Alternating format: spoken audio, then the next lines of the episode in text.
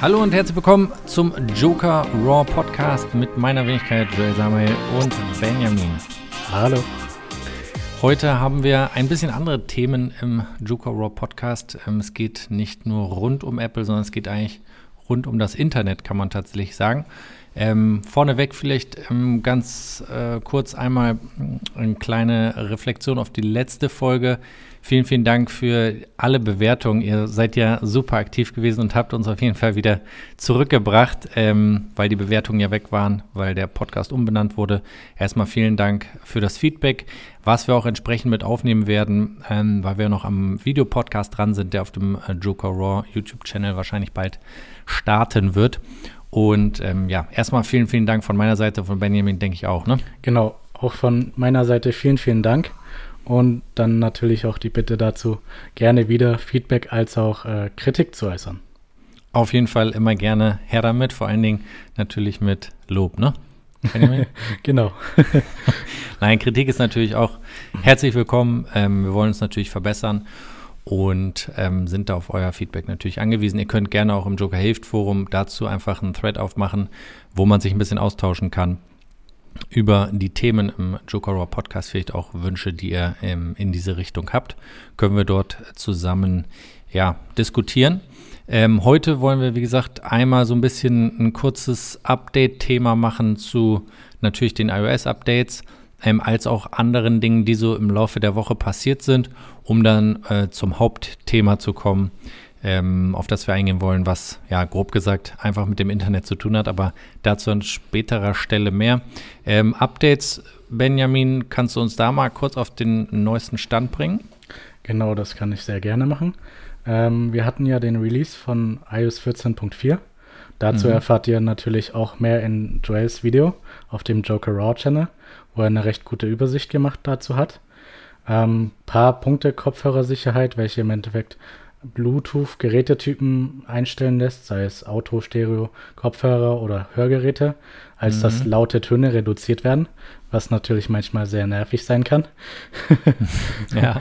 Und dann eben auch ein sehr wichtiger Punkt, der auch schon das letzte Mal angesprochen worden ist, die Haptik für die äh, Übertragung von Musik vom iPhone zum HomePod Mini, als auch andersherum. Mhm. Ähm, was Wie sind deine Erfahrungen da? nicht ganz so positiv, aber ich will dich auch noch korrigieren. Es ist auch schon ab dem iPhone 11 möglich, weil der auch schon U1-Chip besitzt. Guter Punkt. Genau. Daneben eben noch ähm, eben ein Behebungsfehler, der grundsätzlich ähm, paar Aktualisierungen eben nicht ermöglicht hat, sei es äh, eben Fitness-Widgets im Homescreen oder teilweise auch Verzögerungen bei der Darstellung von Texten oder Vorschlägen beim Tippen. Mhm. Ähm, und daneben dann natürlich auch der wichtige Hinweis, als dass, wenn man eben dritte Stelleroption eingebaut hat, sei es jetzt eben die Kamera, dass man da den Hinweis dazu erhalten hat. Wie das auch schon bei den Batterien der Fall ist, ne? Genau. Wenn Batterien eingebaut werden, die nicht von Apple sind, dass man dort entsprechende Mitteilung bekommt. So ist es jetzt auch bei der Kamera. Und das wird, mhm. denke ich, Apple auch noch auf andere Bereiche ausweiten, Step by Step. Genau. Dann eben auch ein sehr wichtiger Punkt Siri-Funktionalität wurde bei den AirPods Max ergänzt. Hast du ja auch darauf hingewiesen. Mhm. Sehr schöner Punkt. Und sonst äh, soll jetzt auch schon etwas mehr die Tracking-Funktionalität, sei es eben Cross-App oder Cross-Website, beschränkt werden. Sag mal kurz noch eine Frage nochmal zu Siri. Hast du da ein Gefühl für, dass sich das ein bisschen verändert hat? Also, dass Siri anders reagiert als früher, weil bei mir ist es zum Beispiel so, dass die extrem oft reagiert, auch wenn ich gar nicht Hey sage, sondern wenn ich zum Beispiel, ich sage manchmal Gingy und die äh, Siri reagiert darauf, obwohl da nichts mit Hey davor kommt. Hast du auch sowas ähnliches schon mal erlebt? Es ist ab und zu häufiger aufgetreten, aber nicht wirklich wegen des Begriffs Gingy. Du hast irgendwas dich unterhalten oder so, wo genau. eigentlich gar nichts mit, mit diesen beiden Worten drin vorkommt und die gibt dir auf einmal irgendwelche ähm, Inhaltsangaben von irgendwas. Genau, oder äh, was ich oft auch als Antwort erhalten habe, ist dieses typische Siri, mhm, oder ich ja. weiß nicht. Das kam immer häufiger, das war vorher anscheinend besser. Ja, das habe ich auch das Gefühl. Also bei Siri ist auf jeden Fall, habe ich das Gefühl, sehr viel immer Veränderung gerade da. Und nicht, also im Moment zumindest muss ich sagen, weil ich sehe das auch immer, ähm, Alina nutzt es natürlich auch und zum Beispiel um Timer zu stellen oder so. Und es ist manchmal A, extrem schwer, die Aufmerksamkeit von Siri zu bekommen. Das heißt, bis die dann reagiert, muss man schon relativ energisch werden. Und dann hat man so Gespräche, wo man eigentlich irgendwie sich normal unterhält und kriegt dann irgendwie eine Reaktion, die eigentlich gar nichts damit zu tun hat. Das ist irgendwie komisch. Ja, genau so geht es mir. okay. Ja, müssen wir abwarten, ob das vielleicht mit äh, dem einen oder, anderen, einen oder anderen Update dann nochmal behoben wird. Ansonsten, was die Updates angeht, ist dann noch was anderes Wichtiges passiert? Genau, sonst eben noch der Hinweis zu iOS 14.4 grundsätzlich, als dass da äh, sehr viel relevante Schwachstellen eben behoben worden sind, betreffend ältere Geräte. Das mhm. heißt das iPhone 6S, iPad Air 2, iPad Mini 4 oder eben auch den iPod Touch mhm. der siebten Generation als dass da eben Kernel als auch WebKit-Schwachstellen ausgenutzt worden sind.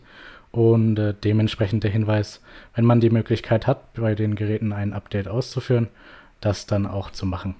Ja, vor allen Dingen iOS 14.4 mit den entsprechenden Sicherheitslücken, die Apple, sag ich mal, von sich aus schon äh, benannt hat. Das ist ja immer schon ein Zeichen, dass das äh, auf jeden Fall eine Relevanz hat, weil manchmal reagieren sie, also in der Vergangenheit haben sie auch öfters gar nicht äh, darauf reagiert, wenn die Info beispielsweise von jemandem anders kam oder von einer anderen Institution. Dementsprechend ähm, sollte man das nicht vernachlässigen und da ähm, aktualisieren. Dann vielleicht äh, das nächste Thema, was ja auch ein bisschen in unser Hauptthema so ein bisschen reinreicht, ähm, ist diese Datenschutzkonferenz oder was war das, ein Datenschutztag von Apple? Genau, die EU-Datenschutzkonferenz. Mhm. Und zwar heißt die, ähm, einen Moment, Ah, ja, jetzt habe ich es. Und zwar mhm. heißt die CPDP, mhm. heißt im Endeffekt Computer, Privatsphäre und Datenschutz. Mhm. Ähm, was witzigerweise auch durch Apple gesponsert als auch organisiert worden ist. Die haben dann die EU gleich mal gesponsert, damit sie keine Steuern zahlen müssen, oder wie?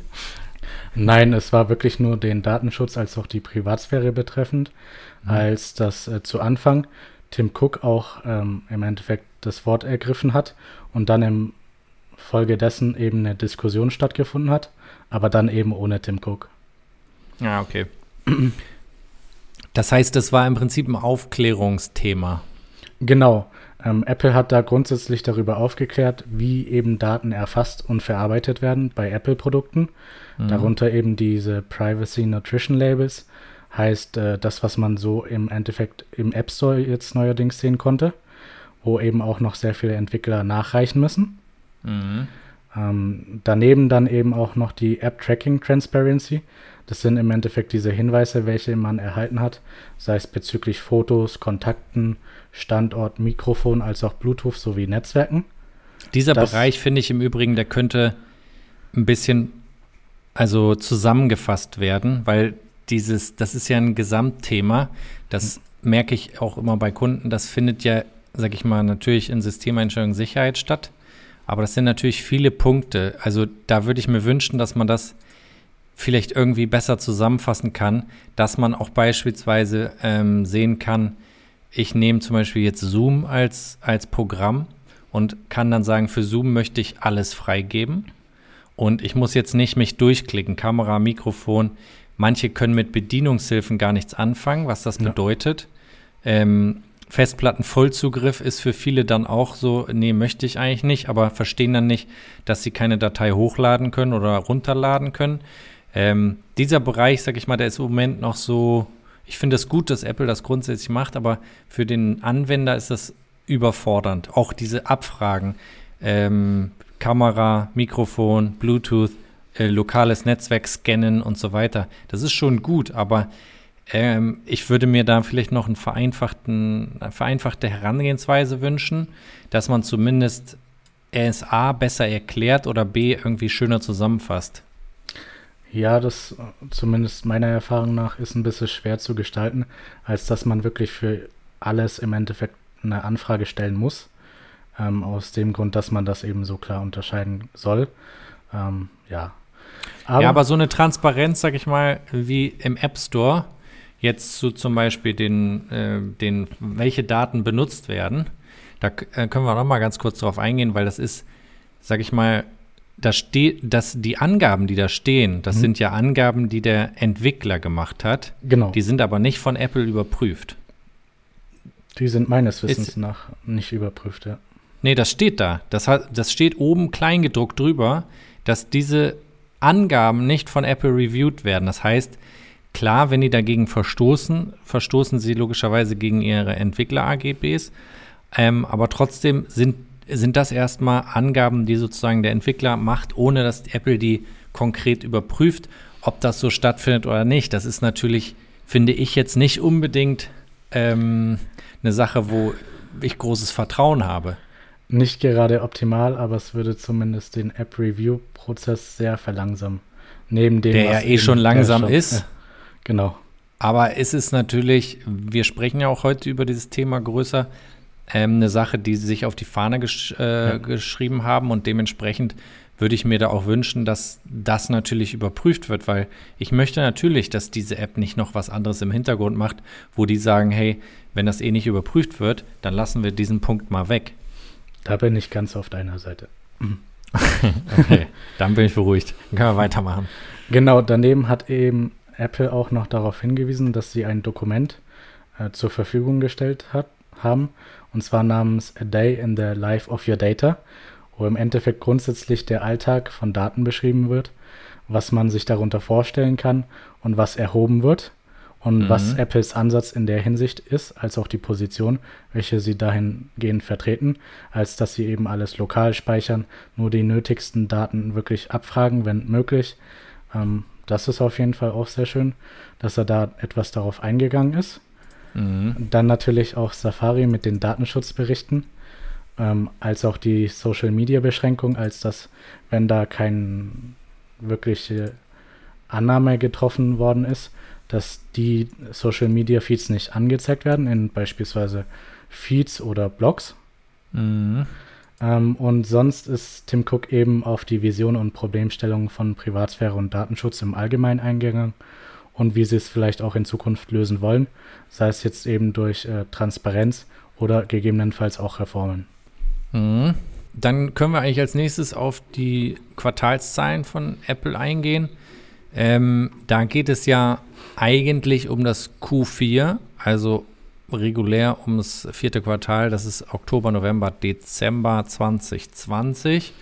Ähm, Im Geschäftsbereich, wenn ich das richtig erinnere, ist Q, das Q4 immer das Q1. Also ist nicht wie bei uns. Ähm, das bringen auch viele immer durcheinander. Ähm, Fakt ist, das ist auf jeden Fall, sage ich mal, für Apple das äh, Sahnequartal, weil da natürlich die Weihnachtseinkäufe gemacht werden. Zusätzlich mh, dieses Jahr natürlich auch ähm, AirPods Max. Da wäre gleich nochmal die Frage, in welchen Bereich das fällt in der äh, Zusammenfassung, ähm, was die Umsätze angeht, weil Apple ja nicht explizit zu jedem Produkt ähm, ähm, die Umsätze anzeigt, sondern das wird natürlich in so Kategorien eingeteilt, wo man dann eine grobe Übersicht kriegt, wie das Ganze gelaufen ist. Grundsätzlich kann man ja erstmal sagen, ist es, glaube ich, ist es das erfolgreichste Quartal ähm, im Vergleich zu allen? Im? Vergleich zu allen auf jeden Fall, ja. Es ist, glaube ich, nicht das erfolgreichste Quartal von allen, sondern es ist das erfolgreichste vierte oder im, im geschäftlichen erste Quartal, richtig? Genau. Ja. Und das in, in einer Zeit von Pandemie, ähm, wo man auf der einen Seite sagen muss, Digitalisierung in Deutschland wurde nachgeholt für viele. Das heißt, äh, iPads wurden gekauft für die Kinder, fürs Homeschooling. Ähm, die Schulen haben sicherlich auch sich nochmal hier und da mit, äh, mit Technik eingedeckt. Zusätzlich hat Apple AirPods Max rausgebracht. Die MacBooks mit M1-Chip fallen, glaube ich, auch noch in diese Zeit rein. Auch die zweite iPhone-Sparte, oder ist, die, ist, ist das an der Grenze gewesen? Wann war denn das? 15. Oktober, ne? Das Nee. müsste noch Nee. äh, dazugehören. Das Zumindest ja, bei den die- Verkäufen, ja. Ja, korrekt. Ähm, das heißt, da sind natürlich viele Produkte am Start gewesen und auf der anderen Seite gleichzeitig die Problematik, dass ähm, Apple in manchen Bereichen nicht nachliefern konnte. Das sieht man immer, also ich zumindest, sage ich mal, als Händler und da denke ich, gibt es auch den einen oder anderen, der das ähm, auch kennt. wenn Apple gut verkaufen kann, verkaufen sie natürlich vorzugsweise selber. Und der Händler steht sozusagen dann mit leeren Händen da, wenn eine Knappheit da ist. Und das zum Beispiel ja bei den iPhone Pro-Modellen auf jeden Fall so gewesen, dass die auf einmal im Dezember äh, extreme Lieferengpässe hatten. Ne? Genau. Was die Umsätze angeht, die können wir ja vielleicht auch noch mal ganz kurz durchgehen, weil es auch sehr, sehr interessant. Ähm, vielleicht magst du uns da einmal kurz durchführen. Ja, da suche ich nur kurz die Grafiken dazu. Mhm. Wo hast du die denn? Unterm Bett? Nein. Ähm, genau, also die iPhone-Zahlen sind wirklich richtig gut angestiegen. iPhone können wir noch mal ganz kurz drauf eingehen. Ja. Ähm, haben natürlich, äh, das hat Tim Cook auch noch mal im Interview gesagt, vor allen Dingen äh, sind die so gespiked, weil in China, ich glaube, ich zwei von den drei meistverkauften Smartphones äh, iPhones waren. Das war ja lange nicht so. Und ähm, der Markt ist natürlich ein, ein, sehr, sehr großer Markt, den Apple noch für sich gewinnen kann und schon jetzt zum Teil auch gewonnen hat. Dadurch, das heißt, das waren jetzt nicht unbedingt wir, sondern tatsächlich eher die Chinesen, die geholfen haben, hier entsprechende Umsätze zu verzeichnen.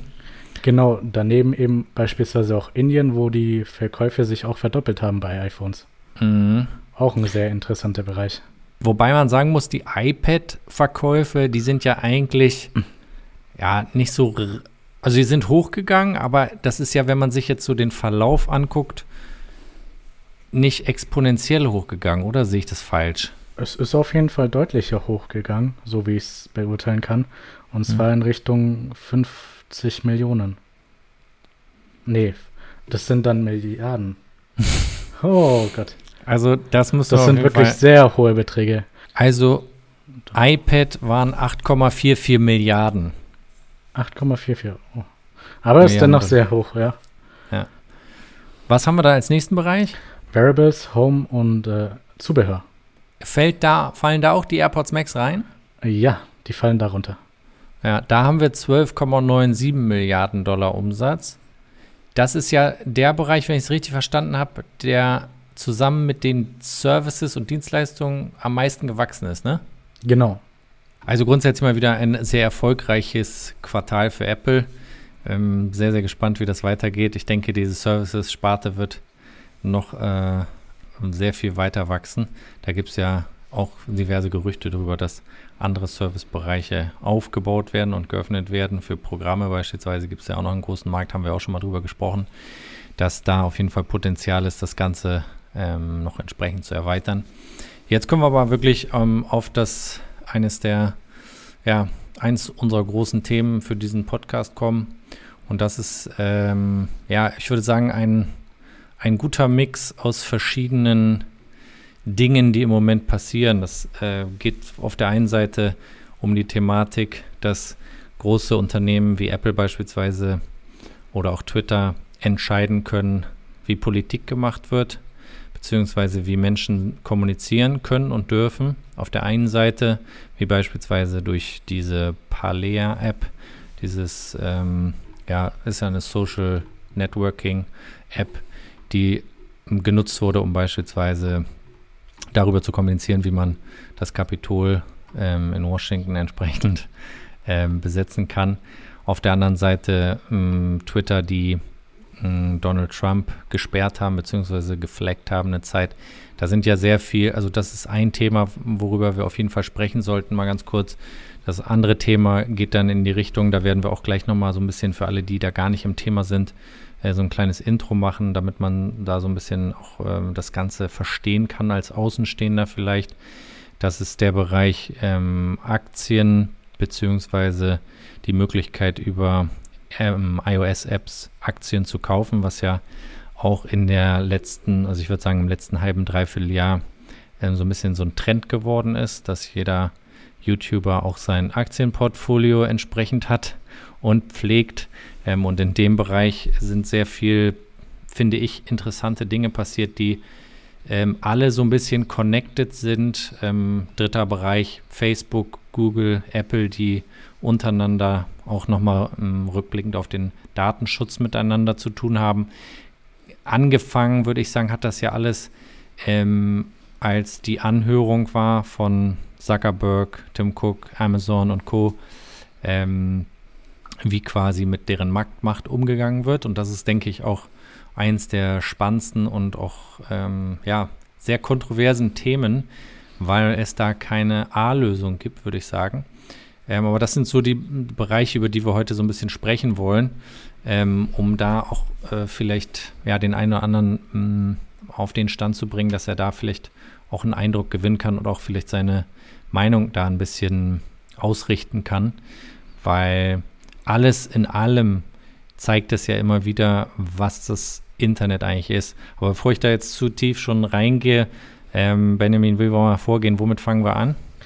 Ähm, ich würde grundsätzlich damit beginnen, wie es überhaupt zu dieser ganzen Thematik überhaupt gekommen ist. Mhm. Ähm, es gab ja unterschiedlichste Entwickler, beispielsweise Hey, ähm, dieser Mail-Client, der durch Apple in gewisser Weise auch schon bei der App als auch den Services beschnitten wurde. Mhm. Ähm, danach kamen eben Epic Games, die es mit Apple etwas auf die Spitze treiben wollten und dadurch schon die ersten Gerichtsverfahren angeschoben haben. Mhm. Ich würde sagen, die ersten Themen, die du jetzt so angerissen hast, das war jetzt einmal die, diese Hey-App als auch Epic Games, kann man unter der Kategorie ähm, Finanzen bzw. Umsatz ansehen. Also da ging es in erster Sache darum, wo wird Cash gemacht und wer bekommt es. Also genau. ein Thema, was, sage ich mal, ja immer, also das hat jetzt, sage ich mal, das hat jetzt nichts speziell mit dem Internet zu tun, sondern es ist einfach, da geht es äh, um Umsatz für die Unternehmen. In den weiteren Bereichen, wenn wir jetzt, sage ich mal, diese ähm, Palea-App nehmen, was ja so ein sag ich mal, in Anführungsstrichen Facebook für Arme ist, ist halt so eine, wie Facebook, aber in, in nicht so, also die App, ich weiß nicht, ob du sie mal angeguckt hast. Hast du die angeguckt? Ich habe sie mir angeguckt, ja. Was ist dein Eindruck? Also sie war halt für die Funktion ausreichend, kann man soweit sagen. Ähm, ah, die App war schon sehr schlecht programmiert. Ja. Also die App ist, also ich sag mal so, für den, wir sind viel gewohnt bei Apps und die App hat jetzt, da ging es eher um Inhalte, als dass die App jetzt in irgendeiner Weise was Besonderes konnte. Aber die hat halt Anklang gefunden, weil nichts moderiert wird, beziehungsweise nichts überprüft wird. Ähm, dementsprechend wurde sich da getroffen. Was ja, sag ich mal, jetzt erstmal ein Thema ist, was man so stehen lassen kann, aber da ging es weniger natürlich um Umsatz in irgendeiner Form.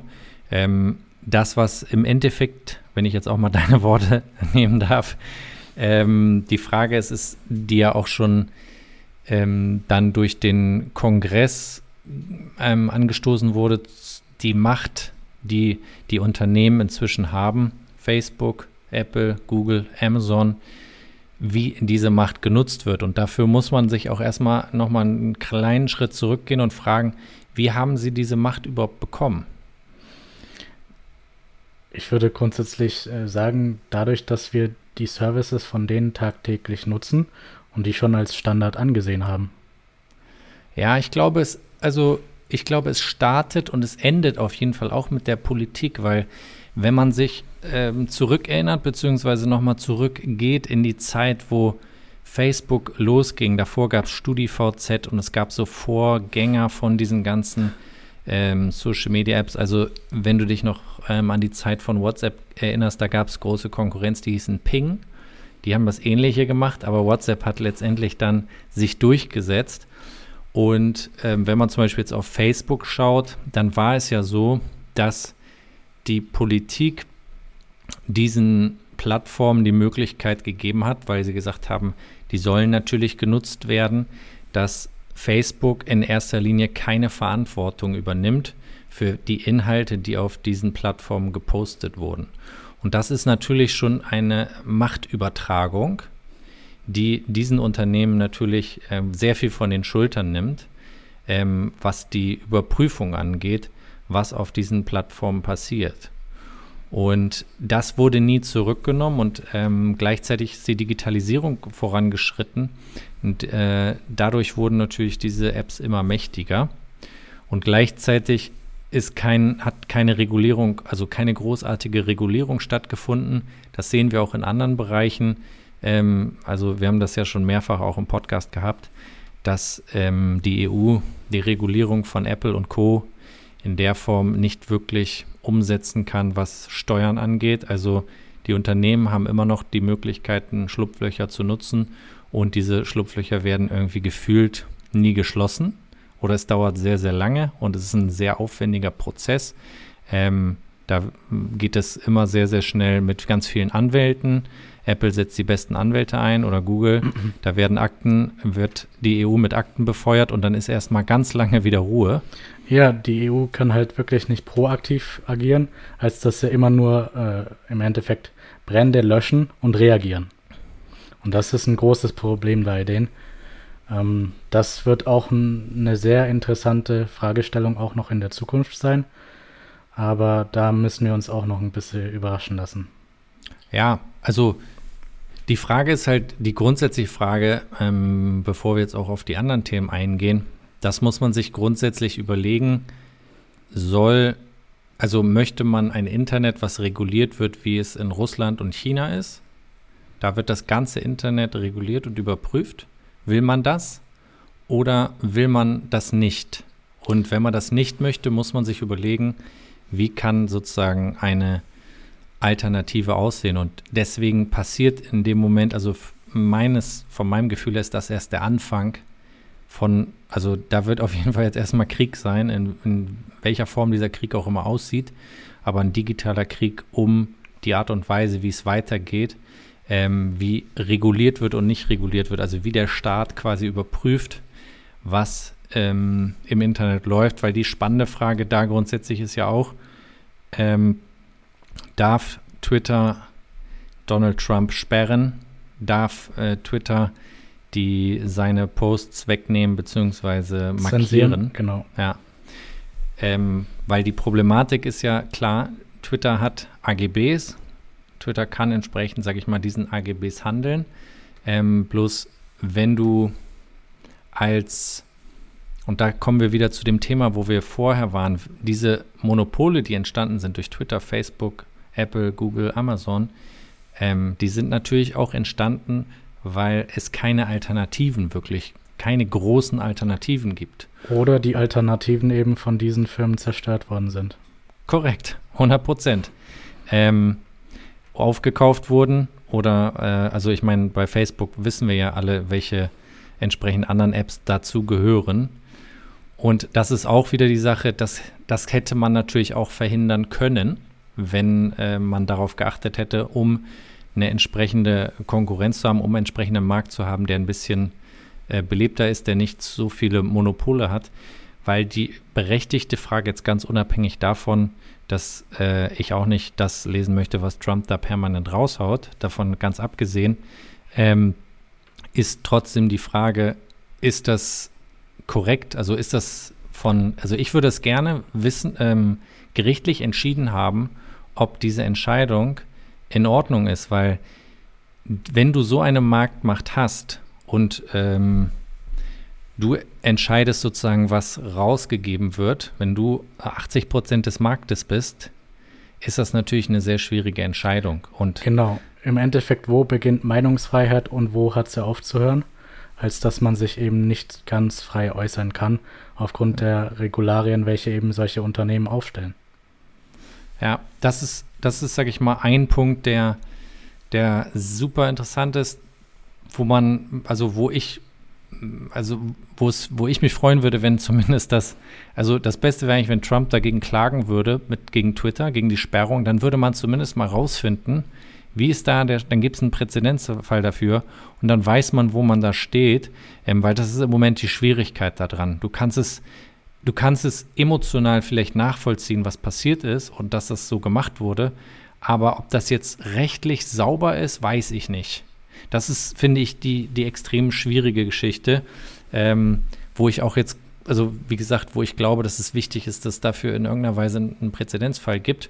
Und die andere, äh, der andere Bereich, der auch äh, sehr, sehr interessant ist, ist die Thematik, ähm, das Businessmodell von Facebook, WhatsApp, Instagram, äh, was auch ein Monopol inzwischen ist und das in drei völlig verschiedenen Bereichen, drei völlig verschiedene Dienste, die Daten zusammenführen, die jetzt erst auch, ähm, muss man sagen, durch Apple ähm, transparent geworden sind, dass man einfach sieht, welche Daten werden von welcher App erhoben und werden wie miteinander verknüpft und ähm, was hat das für Auswirkungen auf ähm, die Zukunft beziehungsweise auf die Art und Weise, wie wir konsumieren? Hat das eine Auswirkung auf dich als Benjamin, der von diesen Unternehmen entsprechend kategorisiert wird und ähm, dem den Informationen entsprechend zugestellt werden beziehungsweise angezeigt werden? Genau, also im Endeffekt sagt man dadurch aus, was ist überhaupt die Wahrnehmung von den Sachen, welche wir gestellt bekommen und wie verändert sich die Kommunikation deswegen? 100 Prozent. Also ich glaube, dass die Kommunikation sich schon verändert, ähm, wenn du weißt, dass vieles von dir aufgenommen wird oder gespeichert wirst, wirst du natürlich vorsichtiger in der Art und Weise, wie du kommunizierst. Und dadurch entstehen natürlich ähm, abgetrennte Bereiche, wo du, sag ich mal, wo du einfach sagst, ich möchte da nicht mehr dran partizipieren, damit ich mich frei äußern kann. Und das ist, sag ich mal, das nennt man ja auch so Chilling-Effekts, heißen die, glaube ich, ähm, wo die Menschen sagen äußerlich, nö, ich, ich verändere mich nicht, aber weil ich weiß, dass ich überall abgehört werde oder dass die da äh, Daten gesammelt werden von mir, verhalte ich mich anders. Und ähm, das ist, finde ich, auf der, äh, ist eine sehr, sehr spannende Frage. Und da in dem Bereich muss ich sagen, hat Apple eine sehr starke Position eingenommen und übernimmt jetzt Bereiche, und da muss man auch wieder fragen, ist das richtig oder nicht. Ähm, auf der einen Seite sage ich ja, das ist die Firma, die steht für diese Werte und ähm, setzt die entsprechend um. Auf der anderen Seite sind das Werte, die eigentlich auch die Politik entsprechend rausbringen müsste. Und das ist der Bereich, wo ich meine, dass, dass es erst der Anfang ist, weil wenn du dir jetzt anschaust, Apple bringt mit der nächsten, mit dem nächsten Beta-Update, werden wir auch hier drüber sprechen, äh, die Funktion raus, dass Facebook nicht mehr die Möglichkeit hat, ähm, aus der App heraus in deinen Browserverlauf äh, mit deiner ähm, Werbe-ID zu gehen, um zu sehen, was du alles so machst. Im Übrigen, äh, für alle, die einen Google-Account haben, könnt ihr auch mal auf die Seite gehen, können wir auch in die Beschreibung packen, at settings.google.com. Falls ihr einen Google-Account habt und ihr habt die Werbepräferenzen nicht ausgeschaltet, standardmäßig sind die an, könnt ihr dort genau sehen, wie Google euch entsprechend ähm, einkategorisiert. Alter, was euch angezeigt wird, da kriegt ihr ein sehr gutes Bild, was Google so über euch weiß und wie die euch einkategorisieren. Ähm, solltet ihr auf jeden Fall mal nachschauen, wenn ihr einen Google-Account habt, der im Hintergrund immer eingeloggt ist. Sehr, sehr interessant. Und das kann man dann nochmal, wenn man da nochmal ein paar Potenzen drauflegt, wird man sicherlich die Informationen äh, bekommen, die Facebook nutzt, in Zusammenspiel mit Instagram und vor allen Dingen WhatsApp. Ähm, den Messenger von Facebook nicht zu vergessen, den auch sehr, sehr viele benutzen, wo private Informationen ausgetauscht werden. Ähm, und wenn du das in einen Kontext setzt, kommt da natürlich schon viel zusammen. Und dieser Bereich, da sieht man auch, um was es da wieder geht. Für Facebook geht es hier wieder um Geld, weil Facebook jetzt entsprechend sich entscheidet. Sieht so aus, als ob das vors Gericht geht. Die haben da, glaube ich, entsprechend Klage eingereicht, dass Apple Genau, die wollen Apple auch vor Gericht ziehen, im Endeffekt, dass sie Recht kriegen. Ähm, was dann natürlich auch sehr interessant ist, wie sich das noch verhalten wird.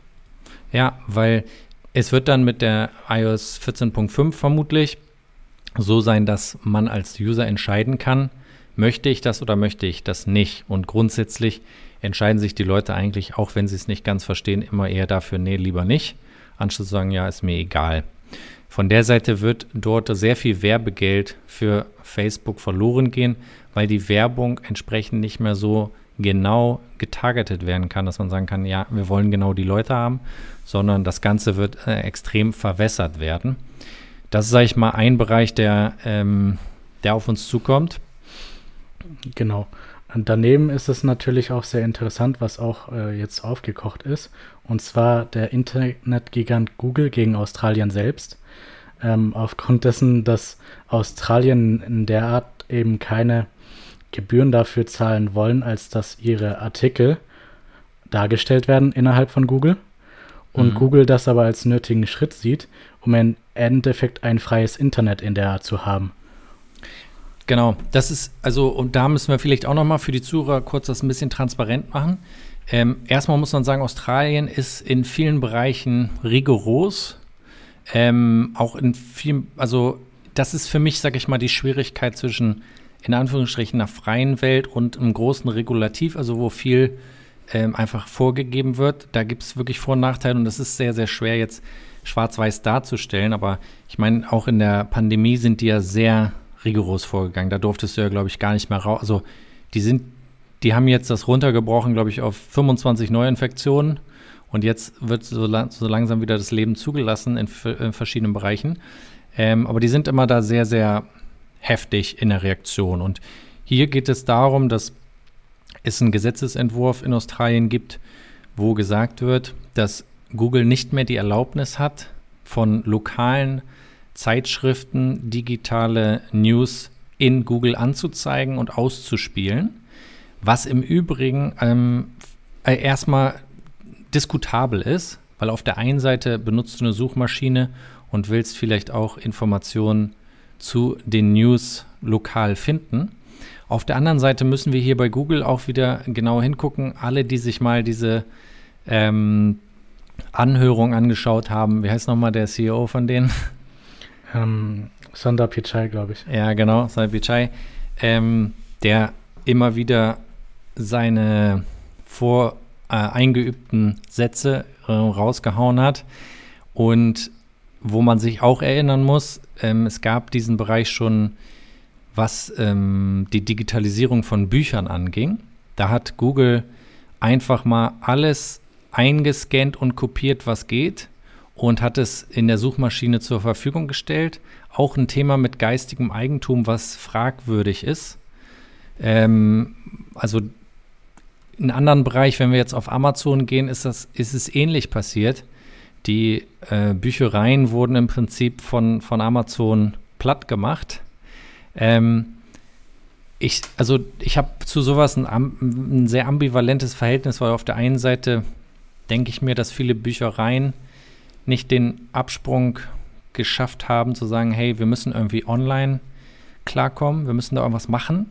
So, und wir, äh, das ist auch ein Bereich, den ich auch schade finde, der zu diesen Monopolen geführt hat, ist, dass Europa, ich, ich schweife jetzt auch ein bisschen ab, aber wir haben eine offene Diskussion darüber, ähm, dass Europa es bisher nicht geschafft hat, ein Äquivalent zu diesen Plattformen herzustellen. Eine eigene Suchmaschine, eine europäische, äh, ein eigenes Netzwerk, ein europäisches. Also einfach diesen digitalen, dass man es nicht geschafft hat, hier in Silicon Valley in unserer Art und Weise ähm, an den Start zu bringen. Alle Leute, wo ich sagen würde, die ich jetzt so kenne, und das ist eine Handvoll, die wirklich fähig sind, die gute Ideen haben, die ähm, sich, also wo ich sagen würde, die hätten auf jeden Fall eine Chance, was zu kreieren, was einen Unterschied macht. Die sind irgendwann alle zu den Großen gegangen, zu Google, Facebook, Apple. Und es wurde nicht geschafft, in Europa so ein Silicon Valley oder hier in Berlin einen Bereich zu schaffen, wo man die unterstützt. Wo Google ja auch behält. schon den Versuch gewagt hat. Auf jeden Fall, klar. Die sind über. Das ist ja das, die sind ja in der Position, die jeder gerne hätte. Ähm, weil sie entsprechende Marktmacht haben.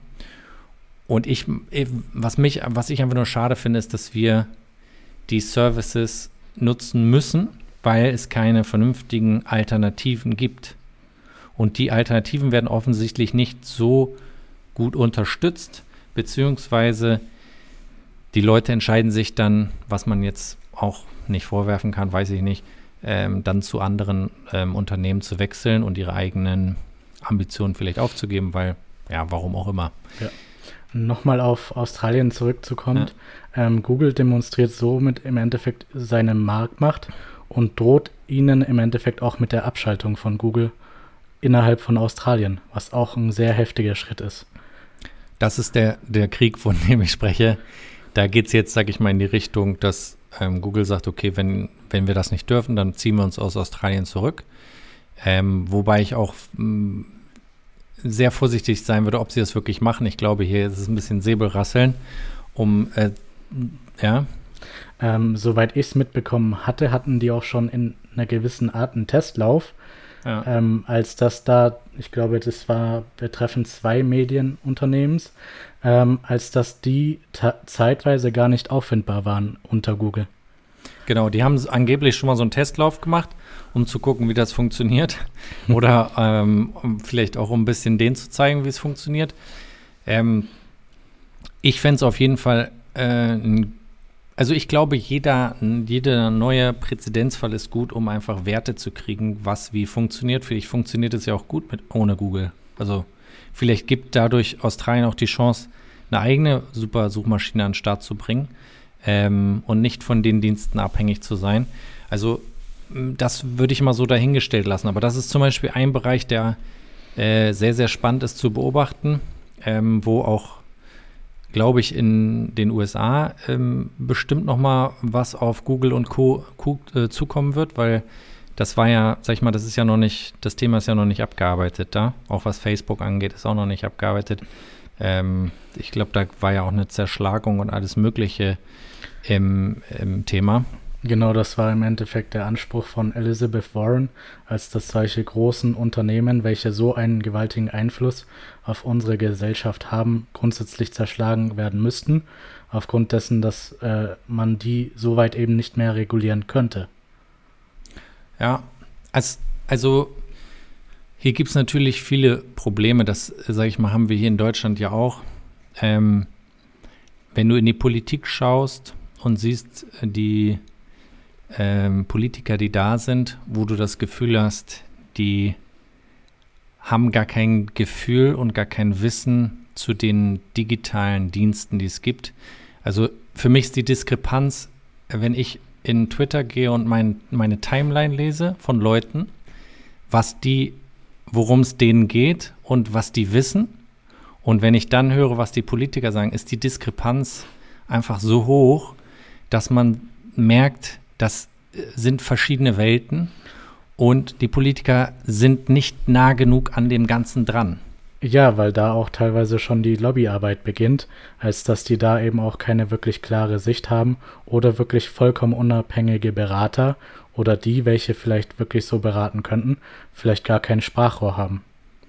Ja, und da kommt auch noch ein anderer Aspekt dazu, das ist der so ein Generationsaspekt, die vielleicht ohne aufgewachsen sind und die ich auch, sage ich mal, als ja teilweise als Kunden habe, jetzt nicht unbedingt Politiker, aber Menschen, die ohne Internet und Computer und Digitalisierung aufgewachsen sind und mehr schlecht als recht dieses Thema mit aufgenommen haben oder sich damit auseinandergesetzt haben. Das heißt, eigentlich sind sie eher ablehnend dem Ganzen gegenüber und haben aber ganz wenig Wissen darüber.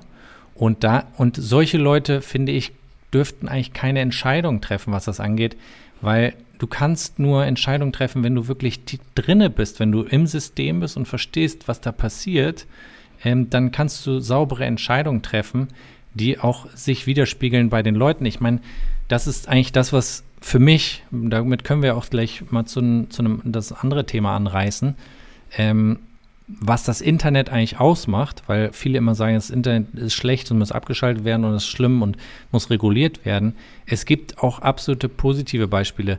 Ähm, das Internet an sich ähm, sorgt dafür, dass es nicht mehr wie früher Gruppen von Menschen gibt, die sich im Geheimen irgendwo treffen und Absprachen dafür treffen, dass sie sich die Taschen voll machen. Ähm, die gibt es sicherlich immer noch in irgendeiner Form, aber der Vorteil, den das Internet hergestellt hat, den sehen wir jetzt, sage ich mal, in einem anderen Bereich, wo Leute sich über das Internet kommunizieren und denjenigen, das würde ich auch sagen, die abgekoppelt sind von dem restlichen Welt, die Hedgefondsmanager, da können wir vielleicht noch mal ganz kurz, ähm, kannst du dann noch mal ein kleines Intro zu geben, weil das ist wichtig jetzt für, diese, für dieses Thema, worüber wir jetzt gleich sprechen wollen. Da geht es ja um Aktienhandel, ne? Genau, also grundsätzlich, was man soweit auch mitbekommen hat, wenn man auf Twitter vielleicht unterwegs war oder vielleicht auch schon in den Nachrichten, als dass diese GameStop-Aktie äh, durch die Decke gegangen ist. Und genau, GameStop, ganz kurz, ja. ganz kurz. GameStop muss man erstmal wissen, ähm, ist ein Spielehersteller, ist das richtig? Einzelhandel.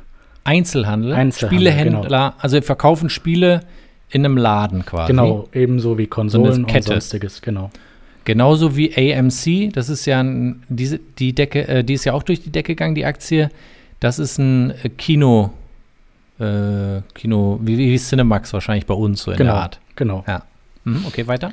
Genau, und zwar ist die grundsätzlich so extrem durch die Decke gegangen, als dass es eben die Aufmerksamkeit von vielen auf dieses Thema gelenkt hat. Ganz kurz vorher sollten ja. wir vielleicht darauf eingehen, die Aktie, sag ich mal jetzt bei den GameStop, die lag vorher, glaube ich, bei 3, 4 Euro, äh, Dollar. Genau. Und- Und vorher war sie noch bei paar Cent. Innerhalb der letzten paar Monate ist die auf paar Euro oder Dollar angestiegen. Und jetzt ist sie wirklich explodiert. Aber jetzt ganz kurz, jetzt ist wichtig, wir müssen einmal das Thema Short Selling einmal kurz erklären. Genau, das wollte ich jetzt dann machen. Ja. ähm, genau, Short Selling ist im Endeffekt die Spekulation darauf, dass der Aktienkurs in den Keller gehen wird.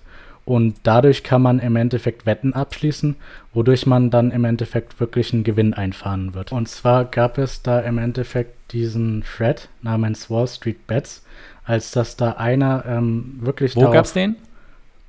einen Thread unter ähm, Reddit. Also es gibt quasi, das ist ein Forum im Internet, Reddit nennt sich das. Genau. Und dort gibt es entsprechend, sage ich mal, äh, einen Austausch-Thread über Aktien.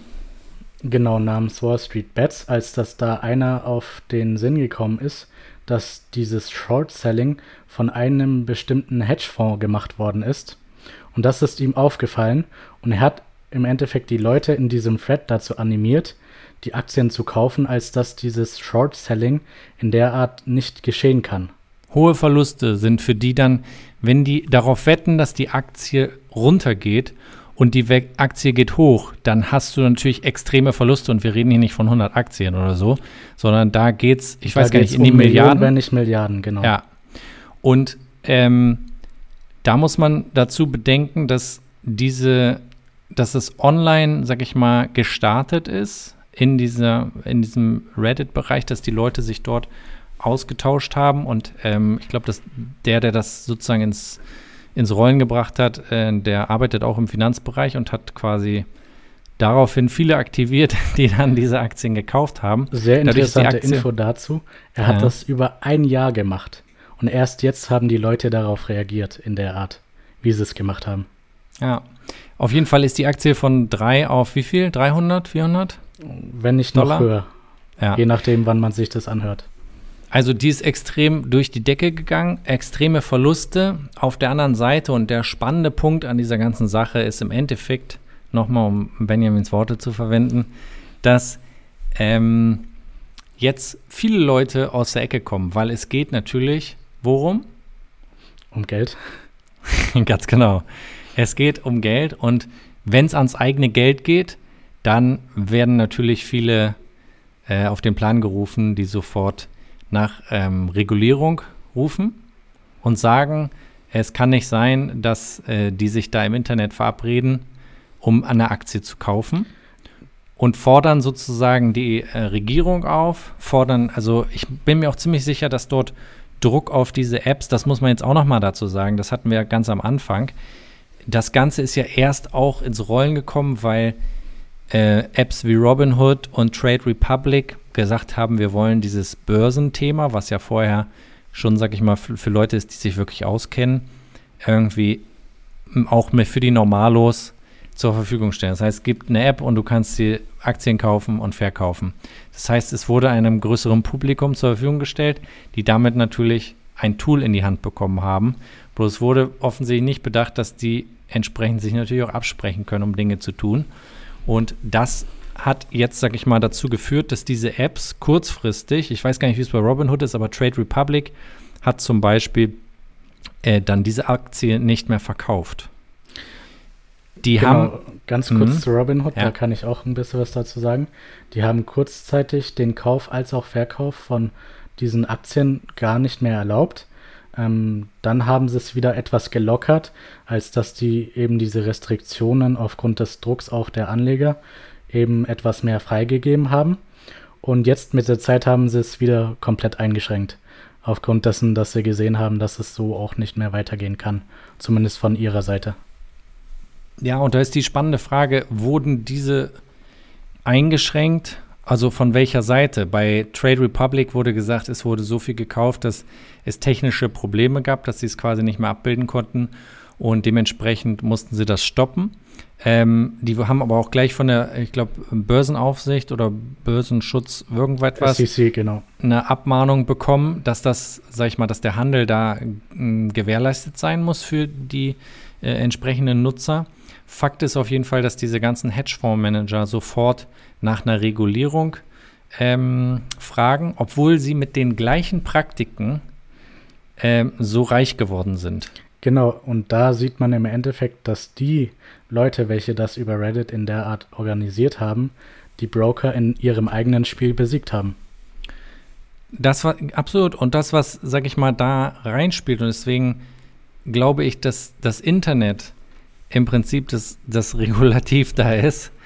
Äh, das Internet sorgt dafür, dass solche Dinge aufgedeckt werden, dass man sieht, wo, also wie schlecht das System zum Teil ist, was dort ins Leben gerufen ist und wie, wie schlecht äh, das, also ich, wie Short Selling, da muss man auch nochmal sagen, Elon Musk hat sich da ja auch sehr aktiv von Tesla mit äh, involviert mit entsprechenden Tweets, weil der war ja auch schon mal fast Opfer von diesem Short Selling, weil extrem viele damit gerechnet haben, dass Tesla pleite geht und haben darauf ge, ge, ähm, gewettet mit, Leerver äh, mit äh, Leerkäufen, dass Tesla pleite geht.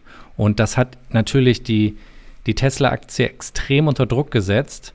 Und ähm, er hat sie im Endeffekt allen gezeigt, aber man konnte auf jeden Fall noch sehen, dass ihn dieses Thema Short-Selling auf jeden Fall nicht ähm, nicht locker lässt und dass da auf, auf jeden Fall noch viel Energie bei ihm freigesetzt würde dafür. Genau, daraufhin hat er auch in dem Zusammenhang seine Twitter-Beschreibung geändert zu Bitcoin. auch ja. sehr interessant. Und in dem ganzen Zusammenhang gibt es ja auch den Dogecoin, welcher eigentlich so als eine Ableitung vom Litecoin gehandelt wird und eher scherzhaft gedacht war und teilweise jetzt extreme ähm, Aktienwerte hervorruft, was auch sehr interessant ist. Ja, da können wir beim Bitcoin können wir noch mal ein anderes Mal drauf eingehen, ähm, weil ich glaube, das würde den kompletten Rahmen sprengen. Ja. Ähm, das ist, sag ich mal, dieses Thema, was ähm, hochpoppt und wo, glaube ich, die grundsätzliche Frage ist jetzt, wo tritt die Politik ins Spiel, wo entscheiden Unternehmen darüber, was läuft. Ähm, das ist, sage ich mal, für mich der Bereich, wo ich auch keine hundertprozentige Antwort drauf habe. Ähm, und wo ich vielleicht, ja, die Frage auch ein bisschen weitergeben möchte. Ähm, ich würde eigentlich vorschlagen, dass wir vielleicht den Podcast auch im Joker Hilft Forum als ein extra Thread immer posten, dass man ein bisschen darüber diskutieren kann. Das ist, glaube ich, ein bisschen einfacher, als irgendwie über die Bewertung zu gehen oder so. Ähm, dass vielleicht die Zuhörer uns da auch ein bisschen Feedback geben können, wie sie das Ganze einschätzen, ähm, was ihre Gedanken äh, zu dem ganzen Thema sind. Was mir halt einfach, sage ich mal, in dem Podcast, den wir heute aufgenommen haben, wichtig ist und war, dass man einfach einen Überblick bekommt, was da läuft, dass man zumindest, sage ich mal, so die, die Basis an Informationen, was, was passiert ist, ein bisschen mitverfolgen kann, um überhaupt das Ganze auch erstmal zu verstehen, weil das ist wichtig, ähm, bevor man da irgendwelche halben Infos mitnimmt, dass man erstmal so einen Überblick hat, welche verschiedenen Themenpunkte haben wir da und wo steht man selber. Und das ist vielleicht auch so ein bisschen, sag ich mal, so, wenn wir jetzt äh, zum Ende des Podcasts kommen, das, wo ich nach wie vor sagen würde, äh, wo Apple einfach einen, einen, sehr starken Standpunkt hat, nicht ähm, ohne Schwächen dasteht. Ähm, Stichwort beispielsweise hatten wir letztes Mal auch kurz drin, dass die die eigene Sicherheitsanzeige von den Apps, also wie sicher sind die, was für eine Verschlüsselung nutzen die, welche Daten werden verwendet, nicht hundertprozentig sauber ist. Da müssten, finde ich, muss Apple sich sauberer aufstellen, wenn sie das auf die Fahne schreiben, dass Privacy ihr Thema ist, dann muss das transparenter auch gespiegelt werden, dass sie keine Daten benutzen oder dass sie irgendwelche Daten benutzen, um intern äh, gewisse Apps abzugleichen. Das passiert nur zum Teil. Ähm, und gleichzeitig muss ich sagen, ist es das Unternehmen, was auf diesen Bereichen einen starken Fokus setzt und damit fast alleine dasteht. Ja, und das in der gesamten Tech-Sparte. Und das ist natürlich dann sehr schwierig handzuhaben, im Sinne von welchen Zweck sie selbst auch damit verfolgen. Und man muss aber hier auch noch wieder sagen, auch ein spannender Punkt, der ist, glaube ich, auch noch nicht geklärt. Ähm, es wurde doch auch gefordert, dass Apple diese Apps wie Trade Republic und so aus dem App Store rausnimmt. Ne? Ist da eigentlich irgendwas rausgekommen? Mm, bisher habe ich nichts mitbekommen, aber ich habe zumindest gesehen, dass der Google Play Store wohl recht viele der äh, Robin Hood Bewertungen rausgenommen hat. Ja, die haben ja, ja, die haben auf jeden Fall viele negative Bewertungen natürlich gekommen, äh, bekommen, weil sie den Aktienkauf ähm, nicht erlaubt haben, aber den Verkauf erlaubt haben von diesen Aktien, was natürlich ja inhaltlich eigentlich eine Frechheit ist, muss man sagen. Ähm, und da ist die Frage halt, wo der Druck dort entsprechend herkommt. Ich bin auch gespannt, ähm, wie entsprechend die Regierung damit umgeht. Also, weil die auch gesagt haben, wir beobachten das Thema. Ähm, und das sind natürlich jetzt so Dinge, die hier und da aufpoppen und die so weitergehen werden, auf jeden Fall. Und man muss sich halt immer grundsätzlich klar machen, jeder will einen offenen und einen freien Markt, solange es nicht an seine eigene Hosentasche geht. Und wenn wir nicht sowas wollen wie China und Russland, dann müssen wir halt einen anderen Weg finden, der in irgendeiner Weise ein Mittelweg ist.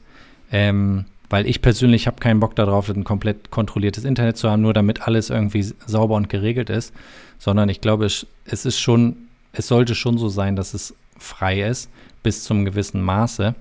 Ähm, vielleicht, wenn wir, glaube ich, haben wir soweit, glaube ich, einen großen, einen großen Überblick gegeben. Ähm, und würde ich sagen, schließen wir das Thema hier ab. Können wir gerne weiterführen, vielleicht auf der Joker Hilfe Plattform. Benjamin, du kannst ja einfach den Podcast, wenn er raus ist, dort einfach als ähm, Thread posten. Dann kann man sich da, also für alle, die Lust haben, sich da ein bisschen mit auszutauschen oder auch Feedback zu geben oder Gedanken zu äußern, können wir da ein bisschen weiter diskutieren. Ähm, kommen wir vielleicht jetzt zum kleinen und leichteren Thema am Ende dieses Podcasts, der ja doch schon ja, viele schwere Themen auch behandelt hat. Ähm, und das ist Apple TV Plus. Benjamin, kannst du uns da heute ein bisschen aufheitern? Genau, da gab es wieder Neuerscheinungen von jeweiligen Folgen von Serien. Mhm. Sei es Losing Alice mit der vierten Folge der ersten Staffel, mhm. Servant mit der dritten Folge der zweiten Staffel, mhm. Dickinson, eine Komödie mit der sechsten Folge der zweiten Staffel Mhm. Eine vollkommen neue Premiere. Mhm. Und zwar der Film Palmer mhm. mit Justin Timberlake. Und auch grundsätzlich recht interessante Infos, als dass Anne Hathaway und Jared Leto in einem kommenden Apple TV Plus Serie namens We Crashed die Hauptrolle spielen werden. Mhm. Und für dich auch sehr interessant, Teheran geht in die zweite Staffel. Wup, wup. Ja, ich bin da irgendwann nicht mehr richtig dran geblieben. Aber ähm, das ist auf jeden Fall ein guter Punkt. Ich meine, zweite Staffel heißt ja, dass es auf jeden Fall gut gelaufen ist.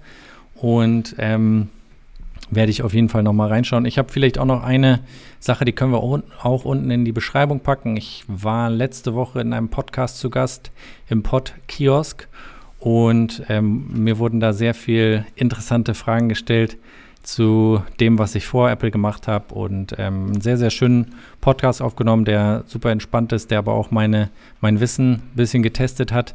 Ähm, wen das interessiert, der kann da gerne vorbeischauen. Wir packen das vielleicht auch unten in die Beschreibung. Ähm, war ein sehr, sehr, sehr, sehr schöner Podcast ähm, bei dem Pod-Kiosk. Genau, und dann auch noch von meiner Seite natürlich äh, packen wir auch natürlich die Links rein von der CPDP-Konferenz, wo mhm. eben Tim Cook dieses Interview geführt hat in der Art.